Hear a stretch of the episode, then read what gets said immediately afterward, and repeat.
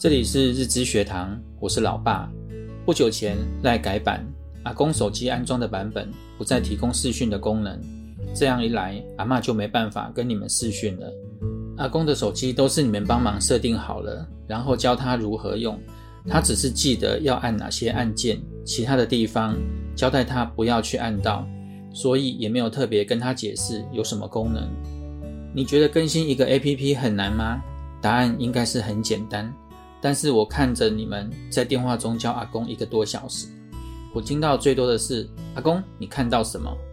还有就是“阿公，等我一下”，因为你请他点一下，他可能已经点了两下，自己没发现，就这样来来回回一个多小时，最后无计可施，就跟阿公说：“如果有人路过家里，再请他帮忙更新。”你们三个拿着同款手机模拟操作，像是认真解决客户问题的客服人员，双方也都有耐心的配合，遇到问题都应该要用这样的态度面对。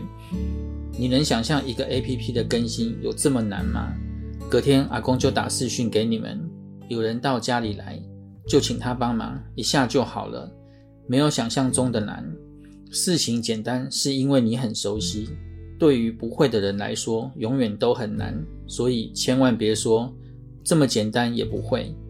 再难的事情还是有人可以完成，再简单的事情也是会有人不会。